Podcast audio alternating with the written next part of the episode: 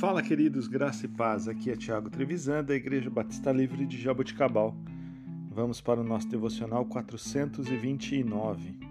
Texto de hoje, Jó, capítulo 19, versículo 25.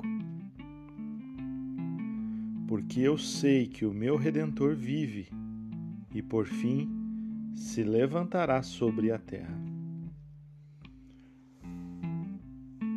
Queridos, precisamos até suspirar, né? Para falar a respeito da história de Jó. Após passar por todas as perdas e por todas as adversidades, Jó faz uma declaração que impacta aqueles que estão ao seu redor, ouvindo e vendo a sua atitude. Eu sei que o meu redentor vive e por fim se levantará sobre a terra. Queridos, Jó poderia ter ouvido seus amigos e ter encontrado uma desculpa. Jó poderia ter ouvido a sua esposa e ter amaldiçoado Deus e morrido. Mas ele embora sofrendo, tinha a certeza no seu coração que o seu redentor estava vivo, que o Deus da sua vida ele era misericordioso, apesar de todo o seu sofrimento. Ele era amoroso, apesar de todas as suas perdas. Ele era bondoso. Porque ele deu, ele poderia tomar a hora que ele quisesse.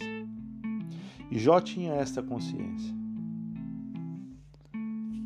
E faz essa declaração.